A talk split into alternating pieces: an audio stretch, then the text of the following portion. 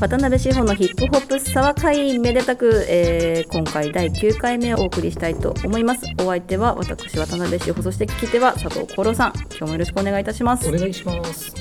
で、えっと本当に本当にありがたいことに前回のあの、えーポッドキャスト公開を受けてあの湯飲み You know me をね OPP You know me をあのプレゼントしますよというアナウンスを私の方から、えーしたんですけれども You know me 目当てなのかメールの量がすごく増えてめちゃくちゃありがたいなと思ってます。もうリスナーの皆さんは元気な方ですね。ね、いや いやいやいや、You know me ね、本当にもうびっくり、ノーティーバイネイチャーもびっくりっていう感じなんですけど、で、あのーそれ、あとね、あの、ツイッターでもちょっと書き込みを拝見したんですが、あの、メールをお寄せくださいと言っておきつつ、そのメールアドレスが分かりにくい的な、あの、ご指摘を受けまして、確かにその通りというところでした。で、なのでちょっと今ここでメールアドレスを今一度申し上げます。podcast at イゾー .com、podcast サイゾー .com、サイゾー .com ちょっと噛んだポッドキャストアットサイゾー .com でサイゾーのスペルは CYZO でサイゾーでございます。であのまあポッドキャストの概要欄に今度は間違いなくメールアドレスが記載されておりますので、えーご興味ある方はぜひぜひご意見ご感想質問リクエストなどなど、えーこちらのアドレス宛てに、えーいただきたいなと思いますし有能み欲しいなという方は有能み希望です というふうに、えー書いてください。いや本当なんかねいただいたメールあの全部転送していただいて目を通したんですけれどもみんな有能みって書いてくださってて 有能み希望ですみたいなそうですね。ちゃんとはい塩鍋さんの発音に準拠してこう、準拠してくださっててね、ゆあの組んでくださってるよね。湯飲みだけそう、湯飲みだけにね、組んでくださってて、ありがとうございます。というわけで、ちょっといくつか今日はですね、冒頭にいただいたメールを紹介したいと思います。はじめまして、沢会ネーム、石ログと申します。いつも楽しく番組を拝聴させていただいております。恐縮です。普段は聞き手としての活動やお仕事が多い志保さんかと思いますが、私は志保さん自身のことについてとても興味があったので、この番組の配信をした時はとても嬉しかったです。私は90年代、または2000年代初頭のヒップホップに影響を受けたストリートのキーパーソンの方々に影響を受けて育ちました。例に漏れず、渡辺志保さんにも影響されており、2年ほど前から英語の勉強を始めました。リアルタイムで90年代や2000年代を過ごした方の話す内容はとても興味深く、佐藤功郎さんとの掛け合いも毎回楽しませていただいております。笑い。で、そんな我々世代も徐々にクラブから足が離れ立つ人も増える年齢に差し掛かっており、さらに昨今の社会的状況もあり、現場から足が遠のいているため、先日の現場プレイリストの企画には、えー企画は非常に楽しませていただきました。大変恐縮ではありますが、自分自身も現場プレイリストに何曲か楽曲を追加させていただきました。ということで、えーこの白具さんは、あの、のグッチメインのアイシーを追加してくださったっていうことで、本当に本当にありがたいなと思っておりますし、なんか私、なんかもう私なんかって思っちゃうんですけど、私なんかのことに興味がね、あ、終わりなんだと思って非常に嬉しいなと、えー感じた次第です。もう一通紹介したいと思います。えーこんにちは。ポッドキャストめっちゃ楽しく聞いてます。一番好きなのは、志保さんがクラブデビューしてカルーアミルクを飲んで帰ったところです。一時は芸人を目指していたのですが、挫折してサラリーマンをやっています。なので、ヒップホップ的な滑らない話とかあったら聞きたいです。沢会ネームはルーローハングでお願いします。ルーローハングさんありがとうございます。もうヒップホップ的な滑ら滑らない話、もう披露したい逸話がいくつもあるにはあるけど、ちょっと今ね、シラフだと言えねえなっていう感じの、えー話も多いので、ちょっとカルーアミルクとウーロンハを用意してから、いつかお披露目できたらなと思います。じゃあもう湯飲みじゃなくて酒飲みの時に話せる、そうですね。てか、はい。湯飲みにね、ウイスキー入れて飲めば いいよねっていう感じですね。で、さっきあの紹介した時に皆さんの湯飲みの発音にこう準拠してくださってるのもそうなんですけど、みんな沢会ネームも そうつけてくださってて、はじめまして、沢会ネーム、白くと申しますとか、その沢会ネームはルーローハングでお願いしますとか、もう本当にもうね、すごいですね。ありがたい。流行語大賞狙えるじゃないですか。沢会ネーム。でもね最初にやっぱサバカイネームってあの発案してくださったのはあの千利休。セインのりきそうゅうさんですね NORE の利休さんですからもうね改めて千利休さんにもありがとうございますと、えー伝えたいなと思います。でちょっと今日はこの2通しか今はね紹介していないんですけれども本当あのめちゃめちゃこうあぜひ本編で扱いたいなって思ったようなメールもいくつもいただいておりますのでちょっと順を追って紹介できればなというふうに思います。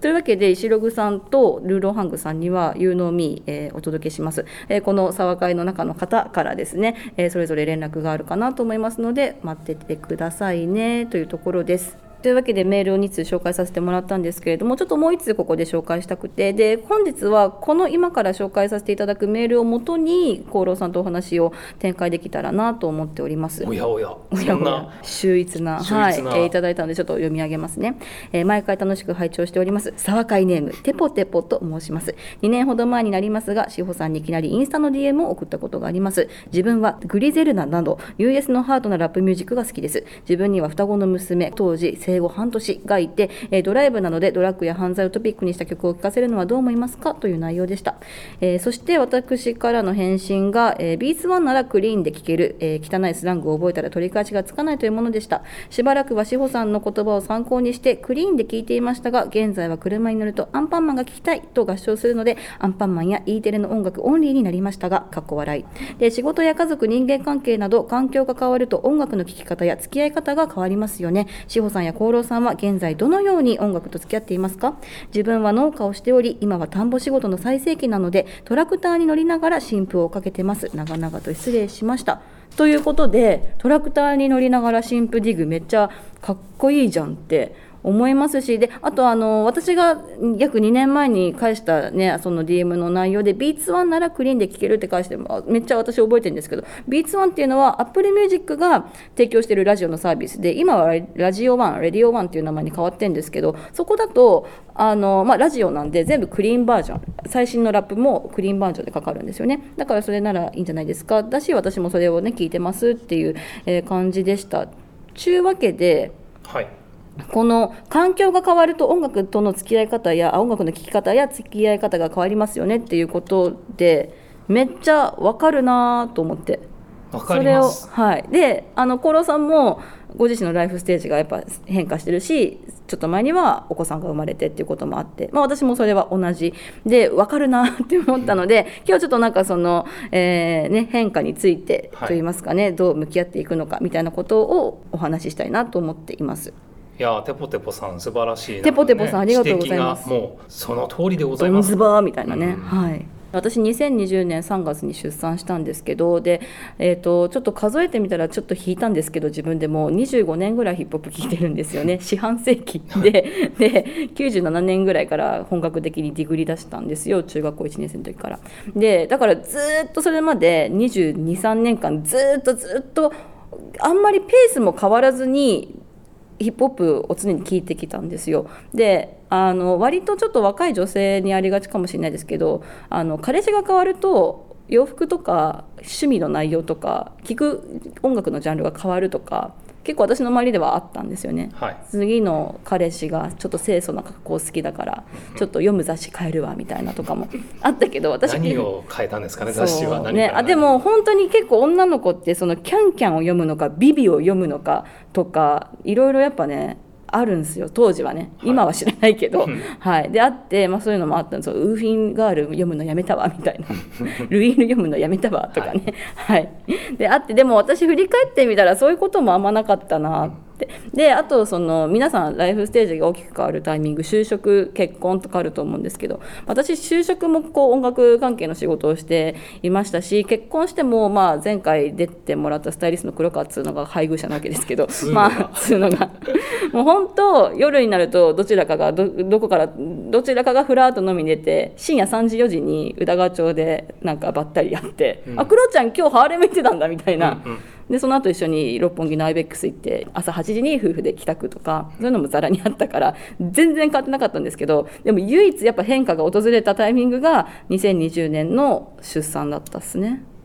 たった2年前とはいえとはいえね。劇的な変化が起きるわけですよね、うん、でやっぱその出産してみて知ったんですけど あの予感はしてたけどやっぱえらい変わる。えらい変化が訪れますね。それはそのメンタルだったり自分の体型も変わるしその物理的にも家にもう一人いいる増える、自分のお腹から出てきたのがいるみたいな。でやっぱ自分が何もしないとまあ、うち息子なんで彼なんですけど、まあ、彼はもうご飯も食べられないし、ね、排泄物もきれいにならないしっていう感じじゃないですか。だから物理的な生活の変化っていうのもあるし、まあね、時間の使い方っていうのも変わってきますしでかつ今のヒップホップシーンって本当に新婦が新婦アフター新婦もう出る量が半端ないじゃないですか。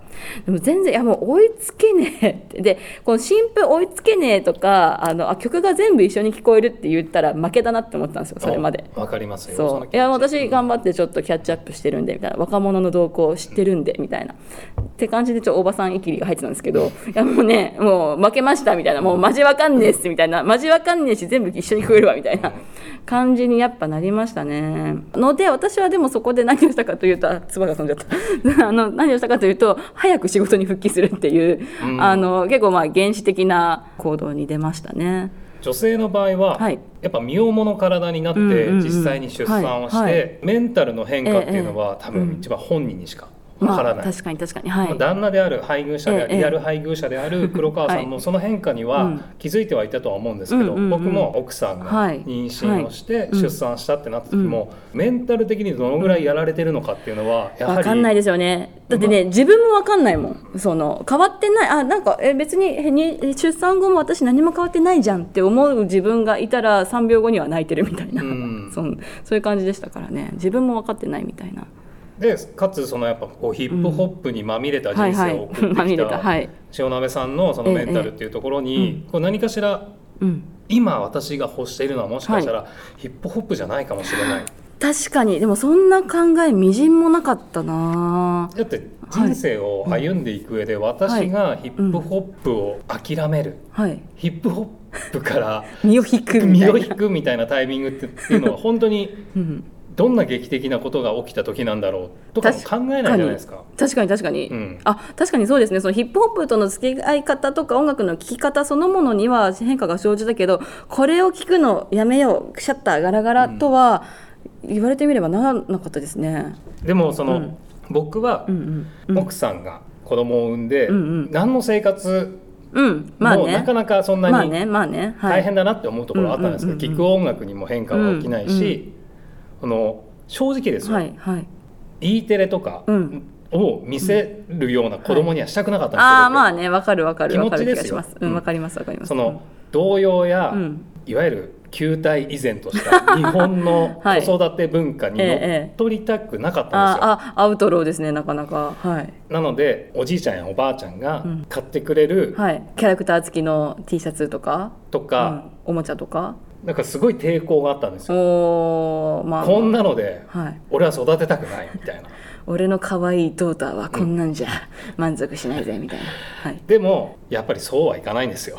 日本というこのお国柄に住んでいる以上、まあねあと外的な刺激というか、私の子供も1歳になってから保育園行き始めてやっぱ保育園行った時のその周りの刺激ってすげえなって思いました。一気にキャラクターの名前とか覚えてきたきてたし、うん、抗えないものはありますよね。そこで初めて親のエゴっていうこう、うん。はい。くだらない価値観に気づかされるんですけど、いうか、はい、子供が保育園とかで学んでくるものに対しての親のリアクションがうん「何そんなので楽しんじゃってんの?」ってなったらもう本当に教育クに悪い。ソクソですよね。だから別にねお子さんが「うんうんパンマン」が好きなら「うんパンマン」好きでいいし機関車「うんマス」が好きなら全然「うんマス」好きでいいと思うし、そうなんですよ、そこにはい対するなんか、なんていうんですかね最初意地みたいなのはあったんですけど、うんうんうん。まあ、やっぱ子育てにはきちんとした、なんていうんですか こ良きコンテンツがう、うん、あるっていうことですかね。そうなんです。なので無理やりねそうね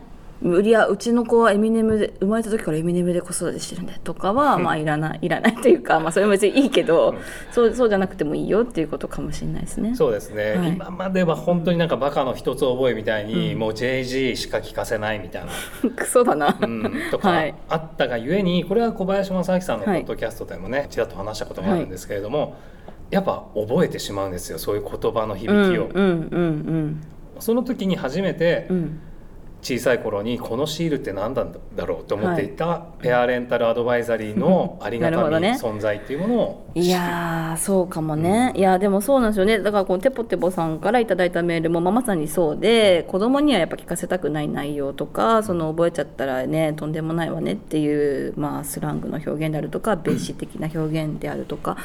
まあ本当に言っちゃうと N ワードとか F ワードとかってことですけれども、まあ私は本当に N ワードだけは絶対にこうなんか覚えて安易に口に出すことだけはさせたくなくて、まあ F ワードもまあもちろんそうなんですけど、まあだからそれもあって今うちの我が家でもそのレディオワンは結構ヘビロテしててで、まあ、あとあの最近だと本当にもうストリーミングのありがたいところなんですけど例えばカーディ・ビーなんかも新しい曲新しいアルバムを出す時にはあのオリジナルバージョンとクリーンバージョンの両方出してるんですよね。今そうですよね。そうだから本当に気になる方はそのクリーンバージョン選んで聞けばいいなとも思いますしであとね今回こういうことをしゃべるかもと思っていろいろこうあの海外のウェブサイト検索して ラップ子供と一緒にラップを聞く時どうしてますかみたいな感じで検索したら、まあ、あのそのまま聞いてますっていうなんか記事とかエッセイみたいな記事もあってでそこでその出てきたワードに対して例えばそのアメリカの黒人の歴史であるとか人権問題のことであるとか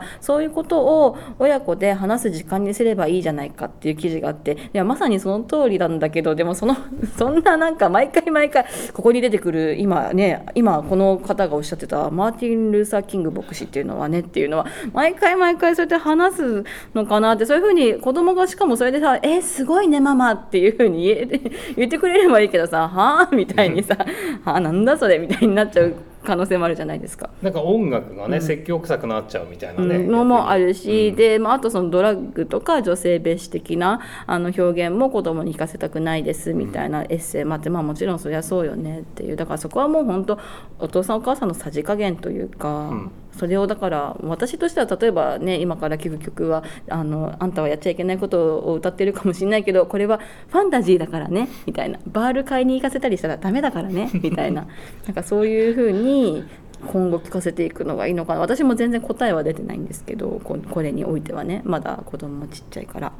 うん。そうですよね。疑問を持ってはい。塩鍋さんに、うん。ママこれはどういうことを歌ってるの、うん。っていそう。う質問が生まれた時に初めて、うん。さてじゃあ我が家ではどうしていこうかっていううん。問題に、まあ、ぶち当たるってことですなよね。るのかな、うんでまあぶっちゃけ、まあ、コロナとかもあってそんなにバシンバシンにやってるわけじゃないですけど私あの、まあ、ありがたいことにお仕事でこうライブにお誘いいただくこととかもあってで、まあ、子供が行っても OK そうなとこだったら子連れで行ってるんですよね。で、まあ、家であのラップを聞くことも本当に本当に多いしやっぱねアーティストさんにインタビューする前とかはやっぱ一日でその人の曲がかかってるとかざらにあるからだからもううちの子供自体はそのラップミュージック自体には結構すごい触れちゃってる。でこの間もなんかピロピロピーピロピロピーみたいなのを早口で言っててあれこれラップしてんのかな？みたいなまたつばす。んですこいつラップしてんのかなって思うこととかもあってそういうとこにはもう触れているんだけど、まあ、それをねなんかどうの伸ばすのか別に伸ばさなくてもいいような気もするんですけどまあどうな彼の好奇心を導いていくのかっていうのはなんか課題だなとか勝手に思ってますね。でもその塩鍋さん的には、まあ、仕事上、自然な流れでうん、家屋で流れてるわけじゃないですかヒップホップが。か家屋。はい。家屋で。か家屋で。はい。でそれに対して、うん。まあ、もちろん喜怒哀楽の表情は、うんうんうん。ね、お子様にだって出てくるとは思うんですけれども、まあ、そこをね結構僕は結構敏感に見るようにしてるんですよ。あえっ、とお子さんのはい。反応ってこと、反応。あどうですか？ちなみに。やっぱ喜ぶ曲と、うん。あとままあ喜ぶ曲だけですね。怒ったり悲しんだりすることはまずないんですけど、そっヒップホップかまあまだね。まだわわかんないもんね。うん。ただ、うん。やっぱ違うなって思ったやつはすすぐにやっぱ無関心になりあますよね。そうなんだ、うん。あちなみに反応が良かった曲って何かあります？本当にここ最近は、はい。えーエイウィッチのギラギラあそうなんだ。と、うん。JP ザ・ウェイビーうのん。ウェイバディとそうなんだ。レックスの何でもやっちゃって、えなんであ何でも言っちゃって。あ何でも言っちゃうん。って、あそうなんですか。この楽曲は自分から聴きたいって言ってくるぐらいになりました、えすごい。ギラギラギンギンギラって。最初はそこだけだったんですよ、うん。あの繰り返すのも、うん。最近はちゃんとアイソンアイソンキラーまで。やば。あすごっ、うの、ん。おあのプレイハーダーまで言いますからね、今。すごいね。そうなんです。で頭の頭はちゃんと覚えましたねもそうなんですか。ういるなレガシはい。ー違うエナジーも言えるようになってますから。やば。でうん。YouTube キッズを見てるんですよ、うんうんうんうん。あのちょっとすると、はい。ギラギラ聞きたいって言ってくるようになって。いい。でそうなんだ。うん。スマホで見てるんじゃなくて、はい。テレビで見たいっていうのでそうなの、まあはい、テレビで YouTube でギラギラを。えすごいね。私と功労さんのお子さんって同じ学年ででも生まれたのが10ヶ月ぐらい違うんですけどうすねうちの息子も10ヶ月後そうなんのかなそういう感じであのレコグナイズするのかなレコグナイズね、するのかなすよスミフメスもびっくりな感じのマジかダーシャイニングするかもしれないなダーシャイニーしちゃうんじゃないですかもうそうかうちの子はまだやっぱ多分そんな違いは分かってなくて。でもやっぱ、まあ、ずっとラップは流れてるからトラップビートが一番好きっぽいっていうのはなんかやっぱこの。うん、なんかなんかあのハイハットに合わせて屈伸運動みたいな、うん頭振るみたいなのはしててだからあこういうビートが好きなんだっていうのとでこの間あの2歳になってすぐぐらいの時に一緒に映画館に「シング2」っていう映画見に行ったんですよ。シング2ネクストステージ、2そう2の。でそれもさ夫にさあの息子と一緒にシング2見に行こうと思うんだけどって言ったら「え大人大人すぎない?」って言われて、うんこいつわかるかな?」って言って「えわかるでしょ？あんな曲ばっか流れてさ」ってもうシンゴ2だと思ったんですよ。でなんでいきなりシング2なのみたいに言われう来てたじゃないですかヒップホップ的滑らない話。でおすげえで映画館自体は息子も一緒に行ったことあるんですよ。かつてあの家族3人で「ボス・ベイビー」を見に行ったことがあって。だから別に映画館大丈夫でしょみたいな。しかも「シング2」はそのよりね曲もたくさんキャッチーな最近の曲ばっかり流れるからいいんじゃないのかなみたいに言ったら「えいきなり志保が Shing02って」みたいな感じで言われて。いや確かにメリー・ジョイの肥後さんにはお世話になってるけど Shing02ってみたいな感じになったから「えクロちゃんちょっと待ってシング2だよ映画の」みたいな。いいですねそのシン。グはい。とシン、シング2とシング2、うん。これもしかしたらはい。塩鍋さんだけじゃないかもしれない。あそうね。他おうちもそうでしたっていうご家庭があるかもしれない、ででもそれで「シング2」をまあ見に行ったんですよ、はい。で、まあ、うちの子はポップコーンさえあれば別に80分90分の映画は見れるってことがあのもう実証済みなのでポップコーン買ってそれをこうねみんなでシェアしながら見てたんですけどそしたらあのゴリラのキャラクターのジョニー君って子がコールドプレイのあスカイフル・オブ・スターズって曲を歌うすごいが見せ場のシーンがあって、まあ、トレーラーとかにもフィーチャーされてるんですけどそれすっごい気に入ったみたいででそれを見たがるし聞きたがるしで、まあ、ダンスするシーンあのシークエンスでもあるから自分でちょっとダンスの真似とかあとフックの部分を頑張って歌おうとしてて。それがだからあ彼にとって初めてのその自分の好きな曲っていうのができたんだ今とか思って、ちょっとそのわっみたいな熱みたいな。あやっぱりな、うん。何かこう響くものがあるんですかね？ね、だから他にもいろんな曲が例えばアリシア・キーズの「ガール・オン・ファイヤー」とかもその、ね、映画の中ではフィーチャーされてたんですけどコールドプレイしかもアビーチと一緒に作ったこの曲が良かったんだと思ってでぶっちゃけ私自分のこう Spotify とか Apple Music とかでもコールドプレイを検索して聞いたことが過去に まあ失礼ながらななかったんですよ、でも今すごい毎日のようにコールドプレイを検索してうん。その曲だけね、まあ、かつ、まあ、そのオリジナルバージョン聴かせることもあるけど、まあ、その Sing2 のうん。なんかこうサウンドトラックバージョンで聴かせることの方が多いんですけどまあ、塩鍋さんのね、Spotify とか Apple Music のアルゴリズムで言ったら、コールドって言ったらコールドチリンか、ね コールドチリも来ないかあもしもしくはれないですけど、ね、コールドロッカーパーティーそうねコールドロックパーティーかもね。最近だとラルフ君のコールドゲームっていうのをヘビロテしてたんですけど、うん。そうなんですよ。だから初めてコールドプレイが続いたっていう、もしくはアイスダイナスティのコールドだった ないからね。アイスダイナスティの COLD はサブスクにないんですよ。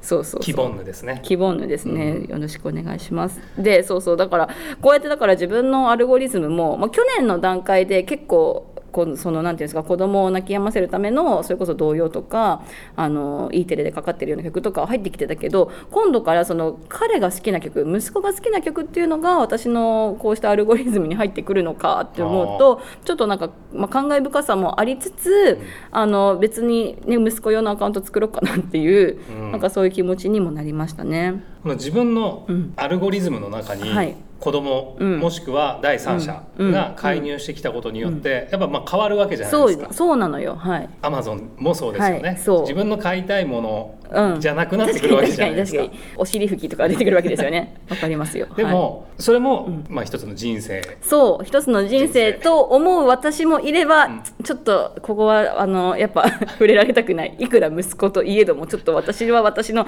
アルゴリズムを守りたいという、う今もせめぎ合い、まあ、今そのだからあんま息子のその自我というか、うん。聞か聞聞かせてっていうのが弱いから、まあ、そんな乱されてはいないんですけどもだからまあ子供用に1個ねアカウント作ってそっちそっちのアルゴリズムを育てていくっていううん。のはなんか母親としての 使命使命というか、うん。役割というか。責任というか、うん責任というかねなんかあんのかねっていうふうにも感じましたね。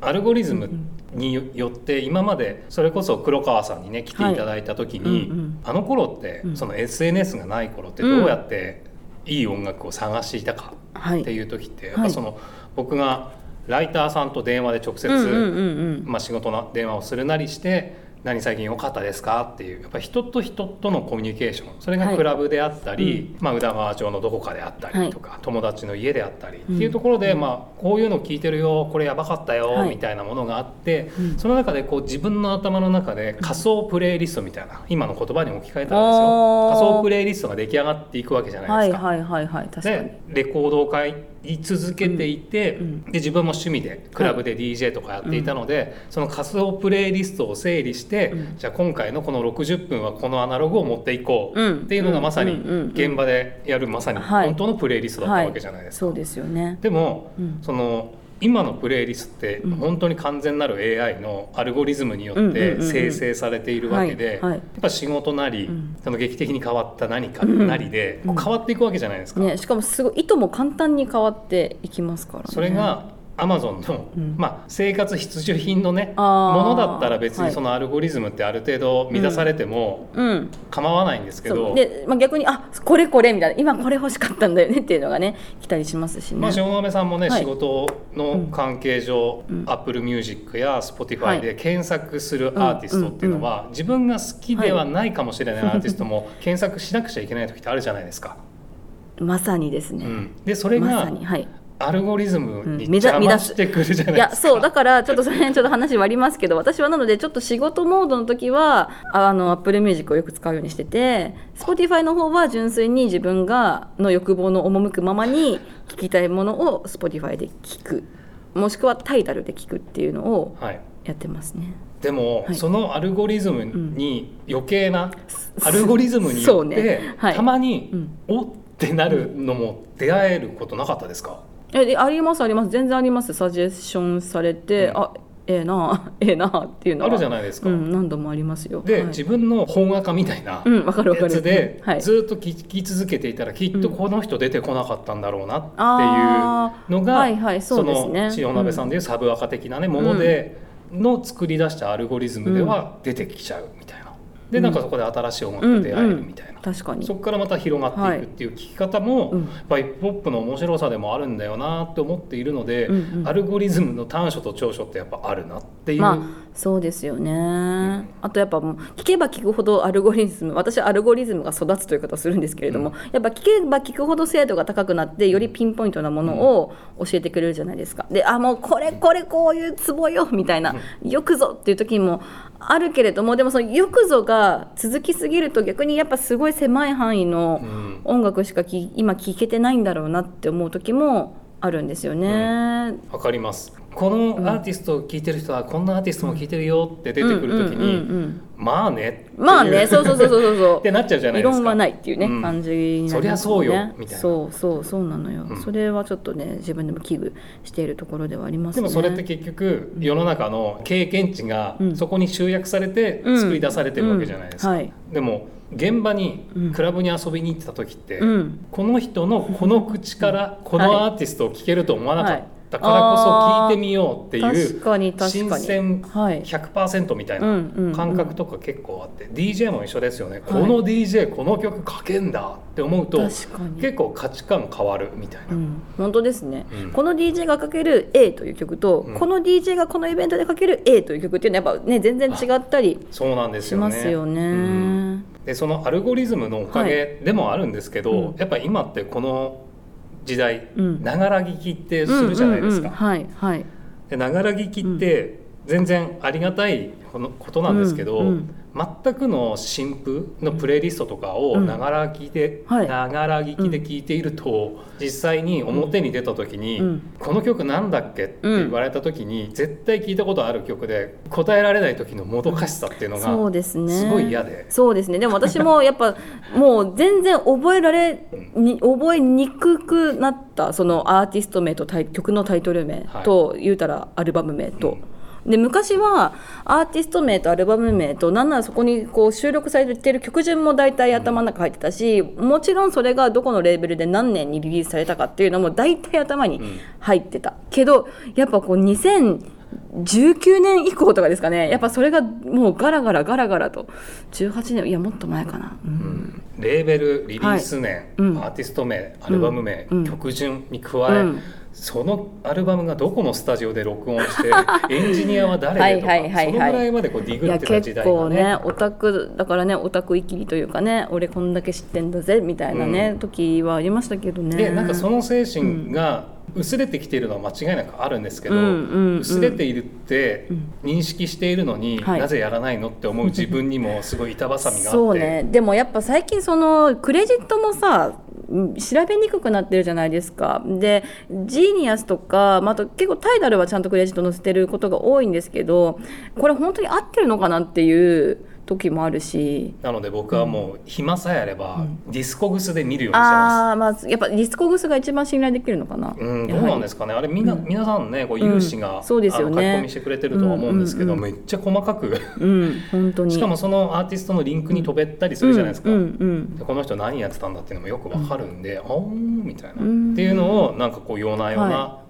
もうこの時代になると、はい。こ子育てネットフリはい。ディズニープラス。もう YouTube、うんこういうものに時間を割いてしまいがちじゃないですか。うんうんいね。いやでもよ寝る前の12時半から1時半はディスコグスを見よう、すげえ。もうクレジットオタクになろう。すげえ。見習います、はい、でもクレジット、うん。その勉強でもあるうんうんうん。し、自分戒めでもあるわけですよ、そうなんだ。戒めな、あそうかちゃんと聞けよっていう、ちゃんとディグれよっていう。そうなんです。別にねそんなことしたところでじゃあ誰誰に得があるんですかっていうところなんですけれども、なんかやっぱ支える側としてね、はい。こうきちんと理解した上で、うん。あなたたちの取材をさせていただいているそうですみたいなね。うんうん。まあ、それは大事だなって思いますね。やっぱね、はい。どこの馬の骨ですか渡辺志保さんって思われた、はい思われないためにやっぱこまあう知確かにね。識と教養を、そうですね。ね正しい知識をね、はい、わけですか気らね。をつけたいと思います、うん。というわけで、えー唐突ですけれども 渡辺志保のヒップホップスアーカイ第9回目の配信はちょっとここらでストップしましてまた次々週ですね来来週、え皆様とお会いできればと思います。でそして引き続き番組へのご意見やご感想そして「有能み欲しいな」というリクエストメールもお待ちしております。メールアドレスは podcast.sizeo.com podcast.sizeo.com まで、えーどうぞ。というわけでまた皆さんまたお会いしましょう。さよなら。